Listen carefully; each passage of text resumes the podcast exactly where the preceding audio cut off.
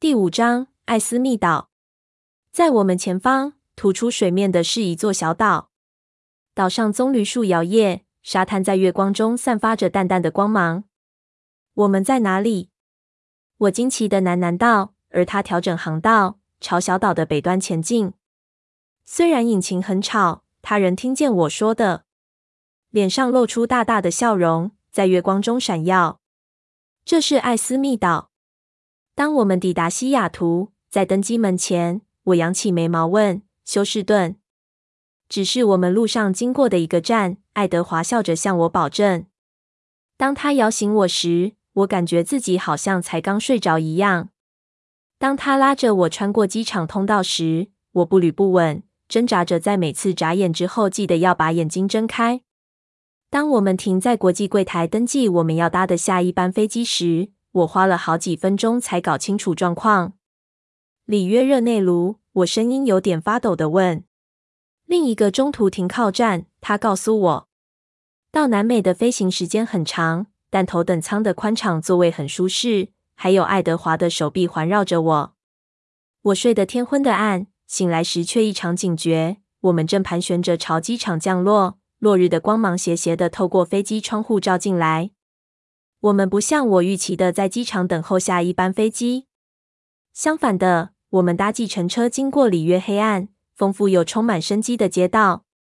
爱德华用葡萄牙语指示司机怎么开，我一句也听不懂。我猜我们是在接续下一段行程前先找间旅馆落脚。当我想到这点，心窝突然一扭，冒起某种近于怯场的刺痛。计程车继续穿越汹涌的人潮。直到人群逐渐稀少，我们显然已经接近城市的最西边，朝大海前进。我们在码头停下来，爱德华领我走下一长列停泊在漆黑水上的游艇。他停下来面对的那条船比其他的都小，更流线型，建造的目的显然是速度而非空间宽敞。不过还是很豪华，并且比其他的都更优雅。他虽拿着沉重的行李。却轻巧地跳上船，他把那些行李放在甲板上，回头帮我小心的跨过边缘上船。当他做起航准备时，我安静的看着，惊讶于他的熟练与自在，因为过去他从未提过对航海有兴趣。但再次，他对每件事都很拿手。随着我们朝东边敞开的海域出发，我在脑中重温基本地理。就我所记得的。在巴西的东边，除了海，没什么别的。直到你抵达非洲，但爱德华加速前进，里约的灯光逐渐退淡，最后终于在我们背后完全消失。在他脸上挂着一个熟悉、兴奋的笑容，一种任何形式的速度所带来的笑容。游艇划过起伏的波浪，我被溅了一身海水。最后，我压抑许久的好奇心终于战胜。我们还要走多远呢？我问他，显然不会忘记我是人类，但我怀疑他会不会计划让我们在这小游艇住上一段时间，大约在半小时。他的眼睛看见我紧抓着椅子的双手，不由得笑了。哎，好吧，我对自己说，毕竟他是个吸血鬼。说不定我们是去亚特兰提斯。二十分钟后，他在轰隆的引擎声中喊我的名字。贝拉，看那边！他指指前方。起先，我只看到一片漆黑，以及月亮洒下的一道白光横过水面。但我搜寻着他所指的地方，直到我发现有一团低矮的黑色形体突破在月亮映射的波浪之上。我眯着眼望入黑暗，那轮廓变得更仔细了。它的形状逐渐变成蹲踞着的不规则三角形，一边比另一边长，一路延伸进浪潮之中。我们更接近了，我可以看见它的形状像羽毛，在微风中摇晃着。然后我的双眼重新聚焦，所有的片段这下全有道理了。在我们前方，突出水面的是一座小岛，岛上棕榈树摇曳，沙滩在月光中散发着淡淡的光芒。我们在哪里？我惊奇地喃喃道，而他调整航道，朝小岛的北端前进。虽然引擎很吵，他仍听见我说的。脸上露出大大的笑容，在月光中闪耀。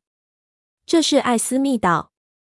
游艇很戏剧化的慢下来，以精确的角度滑进木板建造的短码头停靠。码头被月光染成一片白。引擎熄了火，接着而来的是无边的寂静。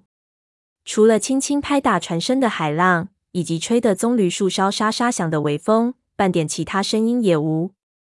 空气很暖，很潮湿，也很香，像是洗过一个热水澡后留在身后的蒸汽的气味。艾斯密道，我的声音很缓慢，但在这寂静的夜里听起来还是很大声。卡莱尔送他的礼物，艾斯密主动说借给我们用。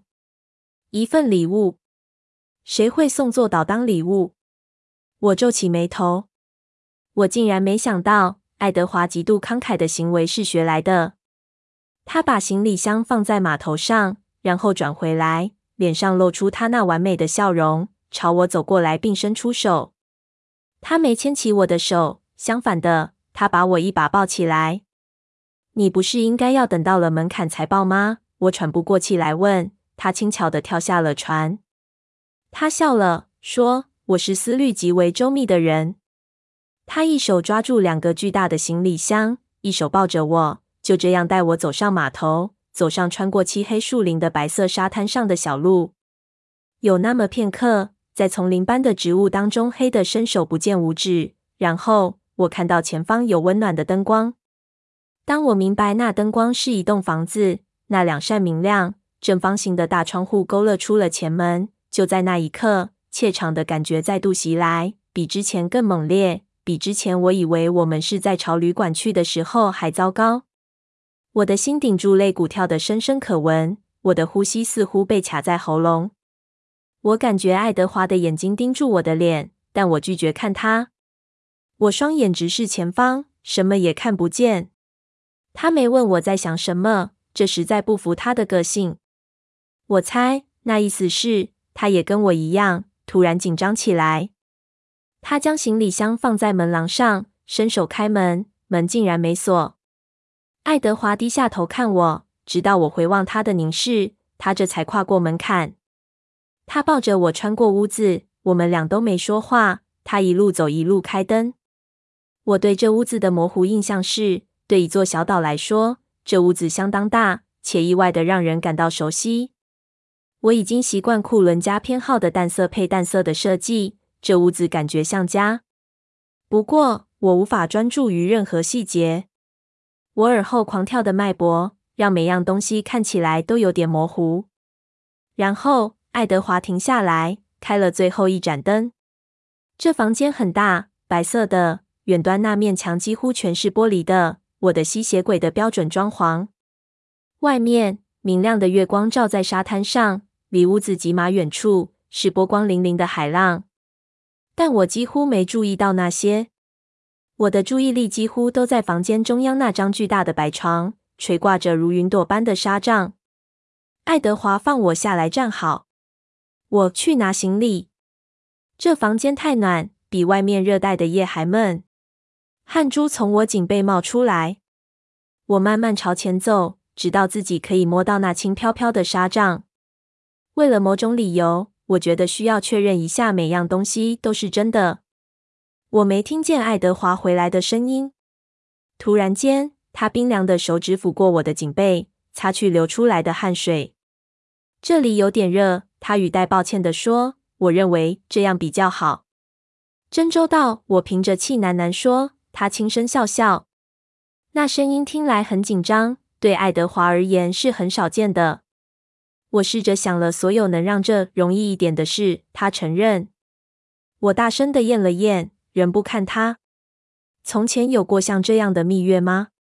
我知道答案，没有。过去从来没有。我在想，爱德华说的很慢。如果首先，也许你会喜欢跟我在半夜里先游个泳。他深吸一口气，当他再度开口，他的声音听起来比较自在了。水会很温暖，这是那种你会喜欢的海滩。听起来不错。我的声音很不稳。我想你会想要有点时间处理些人类的需要。这是段很长的旅途。我木然地点点头。我几乎没感觉到自己是人。或许独处几分钟会有帮助。他的唇擦过我耳朵下方的咽喉部位。他又轻声笑了一次，冰凉的呼吸令我过烫的肌肤一阵发痒。别花太久时间，库伦太太。新称谓让我惊跳了一下。他的唇扫过我的颈项，来到我肩膀的顶端。我会在水中等你。他从我身边走过，直走到正对着沙滩的落地窗前。途中，他脱了衬衫，把它扔在地板上，悄悄穿过落地窗，踏入布满月光的夜里。湿热、充满咸味的空气从他背后卷入房间里。我的皮肤起火了吗？我得低头检查。没有，没有任何东西在燃烧，至少肉眼所见的没有。我提醒自己要呼吸，跌跌撞撞地朝爱德华打开放在白色梳妆台上的巨大行李箱走去。那应该是我的，因为我熟悉的化妆包就放在最上面，里面有一大堆粉红色的东西。不过我认不出一件像样的衣服。我在整齐叠好的衣堆中翻找，要找个熟悉又舒服的，也许是一套旧睡衣。然后我注意到，我手上有一大堆可怕的，全是蕾丝的和非常暴露的丝绸贴身内衣。非常贴身的贴身内衣，上面还挂着法文标签。我不知道何时或该怎么做，但有一天，爱丽丝一定得为此付出代价。我放弃了。起身走到浴室，从长窗往外瞄着与落地窗同方向的同一片沙滩。我看不到他，我猜他在水里面，不必麻烦要浮上来换气。头顶的天空，月亮还有点缺，几乎快要圆了。沙滩在明亮的月光下闪闪生辉。有个什么在动的东西抓住了我的视线，环绕沙滩的棕榈树，有棵树的弯曲树干披挂着他身上其余的衣服，在微风中飘摇。又一波热潮窜过我的肌肤，我深呼吸了好几口气，走到长长的洗脸台上方的镜子前。我看起来就像坐了一整天飞机的样子。我找到我的梳子，然后用力猛梳我颈后纠结的头发，直到它们光滑的下垂，刷毛上全都是头发。我一丝不苟地刷了我的牙两次，然后我洗了脸，把水泼在我感觉像发烧的颈背上。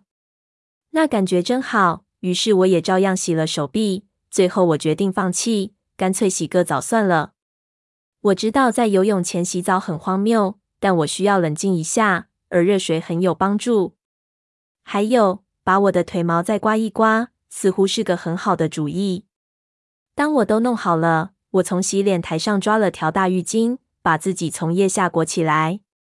接着，我面对一个我没想过的难题。我该穿什么？显然不该是泳衣，但再穿上原来的衣服似乎也很傻。我连想都不会想去穿那些爱丽丝帮我打包的东西。我的呼吸又开始加速，我的手也开始发抖。费力洗了半天澡要镇定，还是没用。我开始觉得有点头昏，全面的恐慌袭击显然即将来临。我裹着大浴巾在清凉的瓷砖地板上坐下。把头放在两膝之间，我祈祷他不会在我收拾好自己、镇定下来之前，决定想要回来找我。我可以想象，如果他看我惊慌到这种程度，他会想什么？这会让他一点也不难决定，我们是在犯一个错误。我不是因为我认为我们是在犯错而吓坏了，一点也不是。我之所以害怕，是因为我不知道要怎么做这件事。我害怕走出浴室后要面对未知，尤其是穿那些法国品牌贴身内衣。我知道自己还没准备好穿那种东西。这种感觉正像是走上舞台前方，面对数千名观众，却完全不知道自己的台词是什么。大家是怎么办到的？吞下他们所有的恐惧，如此亲密地将自己的不完美与恐惧交给另一个人。且拥有的还少于爱德华所给我的绝对承诺。如果在那里的不是爱德华，如果不是我身上每个细胞都知道他爱我，正如我爱他一样，是毫无条件、不需回报、完全不理性的爱，坦白说，我恐怕永远无法从这瓷砖地板站起来。但在外面的确实是爱德华，因此我屏住气低声说：“别当胆小鬼”，并挣扎着站起来。我拉紧腋下的浴巾，断然走出浴室。经过装满蕾丝内衣的行李箱跟那张大床，完全都没看一眼，踏出敞开的玻璃门，走上柔细如粉末般的沙滩。每样东西都被月亮滤掉了颜色，只剩白与黑。我缓慢地走过温暖的细沙，在他留下衣服的弯曲棕榈树旁停下来。我把手放在粗糙的树干上，检查自己的呼吸是不是平稳或够平稳。我的视线横过缓缓起伏，在黑暗里的一片黑色波涛，搜寻他的踪影。他并不难找。他站在及腰的午夜海水中，背对着我，抬头凝视着椭圆的月亮。苍白的月光把他的肌肤转变成完美的白色，像细沙，像月亮本身，也使他湿了的头发漆黑如海洋。他一动也不动，双手手掌贴着水面，缓缓的波浪拍在他身上碎开。仿佛他是石头一般，我盯着他线条光滑的后背，他的肩膀，他的手臂，他的颈项，他整个毫无瑕疵的形体。那股热火已经不再烧灼我的肌肤了，现在它烧得缓慢又深沉。它们烧掉了我所有的笨拙、没有把握的羞怯。我毫不迟疑地扯下浴巾，把它留在树干上，跟他的衣服在一起，然后走进白色的月光中。它也使我变得跟雪白的沙一样白。当我朝水边走去时，我听不见自己的脚步声，但我猜他可以。爱德华没转身。我让温柔的浪潮在我脚趾碎散开来，发现他有关水温的说法是对的，水非常暖，像洗澡的热水一样。我踏进水中，小心地横过看不见的海底，但我的担心是不必要的。沙滩平整无比。缓缓地朝爱德华那里倾斜。我跋涉过毫无重量的水流，直到他身边，然后把我的手轻轻放在他冰凉摆在水面的手上。好美，我说，也抬起头看着月亮。还好，他平淡的答道。他慢慢转过来面对我，他的移动带开一些小浪花，拍打在我的肌肤上。他的双眼在冰晶色泽的脸上看起来是银色的。他把手翻上来，让我们的手指在水面下交缠。温度够暖，因此他冰冷的肌肤没有让我起鸡皮疙瘩。不过我不会用美丽一词，他继续说：“有你站在这里做比较的时候，不会。”我微微一笑，举起我另一只自由的手，现在一点也不抖了，放在他的心上。白色配白色，终于有一次，我们彼此吻合，在我温暖的抚触下。他极轻微的打了个颤，现在他的呼吸不稳起来。我答应我们会试。他低语，突然紧张起来。如果如果我做错什么，如果我伤害了你，你一定要马上告诉我。我严肃地点头，双眼始终凝视着他的。我又往前跨一步，穿过海浪，把头靠在他胸前。别怕，我喃喃低语道：“我们属于彼此。”陡然间，我被自己话语中的真相所震慑。这一刻是如此完美，如此正确，丝毫无法怀疑。他伸开双臂，将我抱在怀中，紧贴着他。夏日与寒冬，感觉像是我身体里的每一条神经都活了起来。直到永远，他同意道，温柔地拉着我一起进入更深的水中。早晨，热烫的太阳照在我光裸的背上，把我热醒。快中午了，也许已经下午了，我不确定。不过，除了时间以外，其余每件事都好清楚。我确切知道自己在哪里。明亮的房间与白色的大床，灿烂的阳光从敞开的门照进来，如云的纱帐让光线柔和许多。我没张开眼睛，我太快乐了，不想改变任何事，不管多小的事。唯一的响声是外面的海浪，我们的呼吸。我的心跳，即使有烘烤人的太阳，我还是觉得很舒服。他冰凉的肌肤完美的解除了暑热。趴在他冰凉的胸前，他的手臂环抱着我，感觉非常舒适与自然。我散漫的想着自己昨晚恐慌的事，现在看来，我的恐惧似乎傻的可以。他的手指轻柔的沿着我的脊椎画着，我知道他晓得我已经醒了。我继续闭着眼睛，双臂更抱紧他的脖子，让自己更贴近他。他没说话，他的手指在我背上似有似无的移动着，轻轻追踪着我肌肤的模样。我可以快乐的永远躺在这里，绝不打断这一刻。但我的身体有别的想法。我对自己毫无耐性等候的肚子笑起来。在经过昨晚那一切之后，肚子饿似乎是件平淡无聊的事，仿佛从高高的云端落到地面上。什么是好笑？他喃喃道，仍旧抚摸着我的背。他的声音听起来严肃而嘶哑，伴随着声音而来的是昨夜淹没人的记忆。我感觉自己从脸红到脖子。我的肚子一阵咕噜咕噜响，回答了他的问题。我又笑了。你就是无法避免不做人类太久。我等着，但他没跟我一起笑。慢慢的，在我自己强烈的幸福感之外，现实中有另一种不同的气氛，逐步沉浸我被层层狂喜笼罩的头脑。我睁开眼睛，第一个落入眼里的是他苍白几乎如银色般的咽喉肌肤，在我脸部上方，他下巴的弧度，他的下颚绷紧。我用手肘撑起自己。好看到他的脸，他瞪着我们上方的薄纱罩。当我研究他凝重的脸时，他并没有看我。他的表情令我震惊，他让我的身体真的窜过一阵震动。爱德华，我说，喉咙里有个奇怪的东西哽住，怎么回事？出了什么事？这你还要问？他的声音严厉又讽刺。我第一个直觉反应。这辈子一直欠缺安全感的产物，是怀疑自己又做错了什么事。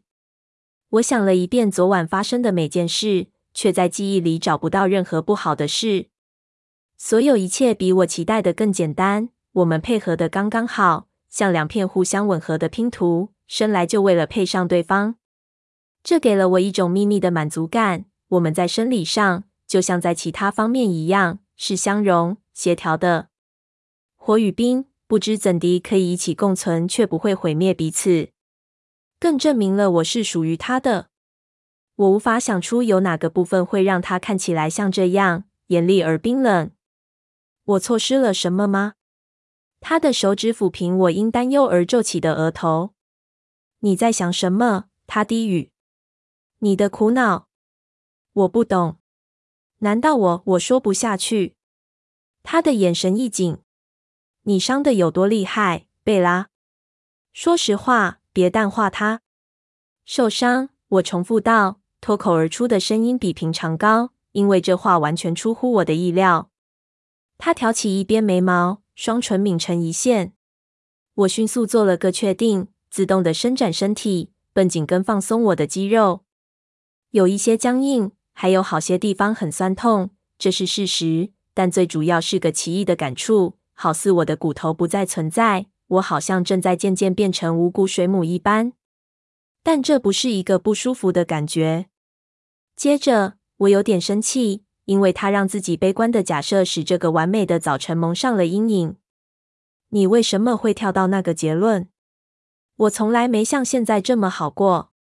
他闭上眼睛，别再那样，别再哪样，别再表现的我不是个禽兽。居然同意跟你这么做，爱德华，我低声说，现在真的苦恼起来。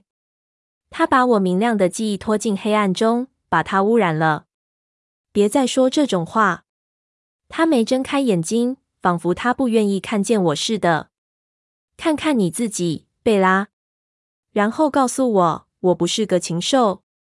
受伤、震惊，我想也没想，随着他说的低头看自己。然后倒抽了一口气。我身上发生了什么事？我完全无法理解自己身上怎么粘了一堆毛茸茸的雪白物体。我摇了摇头，有一堆白色东西从我头发上像瀑布般洒下来。我用两根手指捏起一点软白的东西来看，是一片羽绒。为什么我身上覆满了羽毛？我困惑地问。他不耐烦地吐出口气。我咬了一个枕头。或两个，我叫你看的不是那个。你咬了个枕头，为什么？看着，贝拉，他几乎是用吼的。他拿起我的手，非常的战战兢兢，拉开我的手臂。看看那里。这次我看到他说的是什么意思了。在羽毛覆盖的表面下，我白皙的手臂上有大块大块的淤青，正在开始盛放。我的眼睛沿着他们的踪迹来到我的肩膀，然后往下到我的肋骨。我抽回我的手，轻轻戳了戳左前臂的淤痕，看它在我触碰下退淡，然后重新浮现。它是有点抽痛。爱德华拿手比对我手臂上的淤青，他的手是那么轻，几乎没碰到我。一次比对一个，拿他修长的手指去配那些淤痕的模样。哦，我说。我试着去记住这点，去记住疼痛，但我记不得。我想不起来有哪一刻他把我抓得太紧，或他的手贴在我身上太用力。我只记得我要他把我拥得更紧一点。当他这么做时，我很满意欢喜。我真抱歉，贝拉。当我瞪着那些淤青时，他低声说：“我早该知道的。”我实在不该。他从喉底发出一声低沉、厌恶的声音。我对你的歉意，言语难以形容。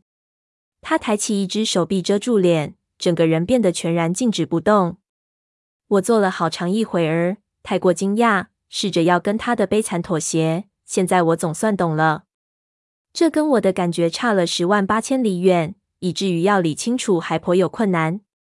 震惊慢慢褪去，却没有东西可以填补他的空缺。空虚，我的脑筋一片空白。我想不出来该说什么。我要如何用正确的方式来解释给他听？我要如何让他像我一样快乐，或像我片刻之前本来有的那样快乐？我碰碰他的手臂，他没有反应。我张开手握住他的手腕，试着要把他的手臂从他脸上拉开。但我若去拉个雕像，说不定还更有希望一点。爱德华，他动也不动。爱德华。没反应，所以这将变成独白咯。我很抱歉，爱德华。我是，我甚至没办法告诉你，我有多么快乐，甚至快乐还不足以形容。别生气，千万别气。我真的没。别说没事那两个字。他的声音冷如冰。如果你还想维护我的心智正常，就别说你没事。但我的却是，我低声说：“贝拉。”他几乎是呻吟着说：“别说了，不，你才别说了，爱德华。”他挪动手臂，金色的双眼警惕地看着我。“别破坏这点。”我告诉他，“我很快乐。”我已经破坏了这一切。他低语。“闭嘴！”我怒道。我听见他的牙紧咬在一起。呃，我忍不住发牢骚。你为什么还是不能得知我的想法？我的头脑不会出声，真是太不方便了。他的双眼稍微睁大，尽管他原本心烦意乱。这倒是新说法。你向来喜欢我，不知道你在想什么。今天不算。他瞪着我，为什么？我挫折的举高双手，忽略肩膀传来的一阵疼痛。我的双掌落下，猛地打在他胸口。因为如果你可以看到我现在的感觉，或我五分钟之前的感觉，所有这些痛苦就全是不必要的。那时候我全然快乐，完完全全像在极乐世界。现在，嗯，老实说，我气得要命。你应该要气我的。嗯，我是。这样让你觉得好过一点吗？他叹了口气，没有。我想现在没有任何事能让我觉得好过。又来了，我怒道，那就是让我生气的原因。爱德华，你谋杀了我的快乐。他翻了翻眼，摇摇头。我深吸一口气。现在我感觉到比较多的酸痛了，但也没那么糟。有点像举重举了一天。在瑞尼某次对健身很着迷时，我曾跟他一起做过这种事。每只手十磅，举六十五下。隔天我没办法走路，现在还不到当时一半的痛。我咽下怒火，试着让声音带着抚慰。我们知道这件事有点复杂，我原本就假设过会这样。然后，嗯，这比我原本预期的还要容易多了。这真的没什么。我用手指抚过我的手臂。我想，对于第一次在不知道要期待什么的情况下，我们令人惊奇。只要再多练习几次。他的神情突然大怒，令我说到一半停了下来。假设过，贝拉，你期望过会这样？你期待我会伤害你？你有想过会更糟吗？你觉得实验成功了，因为你可以安然脱身，没断一根骨头，这等同于一次胜利。我没说话，让他把怒气一次发完。然后我再等了一会儿，等他的呼吸恢复正常。当他的眼神平静之后，我开口回答，用缓慢精确的言辞说话。我不知道要期待什么，但我绝对没有期待他会是如此。如此这样的美妙与完美，我的声音叠成低语，我的双眼从他脸上滑落到自己手上。我是说，我不知道他给你怎样的感觉，但他给我的感觉是这样。一只冰凉的手指抬起我的下巴。这是你担心的吗？他咬着牙说：“你担心我没享受到。”我垂着眼。我知道那一定不一样。你不是人类。我只是试着要解释，对人类来说，嗯，我无法想象人生还能有任何比这更好的事物。他沉默了好长一段时间，最后我不得不抬起眼来。他的神情现在柔和许多，满是深思，似乎我有更多该道歉的。他皱着眉说：“我对你所做的事，给我带来的感觉，我做梦都没想到你会把他的意思解释成昨晚不好。”那是我有生以来最棒的一个夜晚，但我不要用这样的方式想他，不要在你一生。我的嘴角微微翘了起来。真的，有史以来最棒的。我小小声的问。他把我的脸捧在双手中，仍旧一脸自省。在我们讲好条件之后，我跟卡莱尔谈过，希望他能帮助我。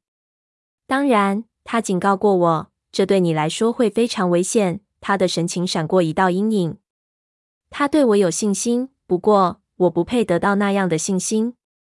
我正要抗议，但他在我开口前，把两根手指放在我唇上。我也问了他，我该期待什么？我不知道他对我会是什么样子，对我作为吸血鬼会是什么样子。他不认真的笑了笑。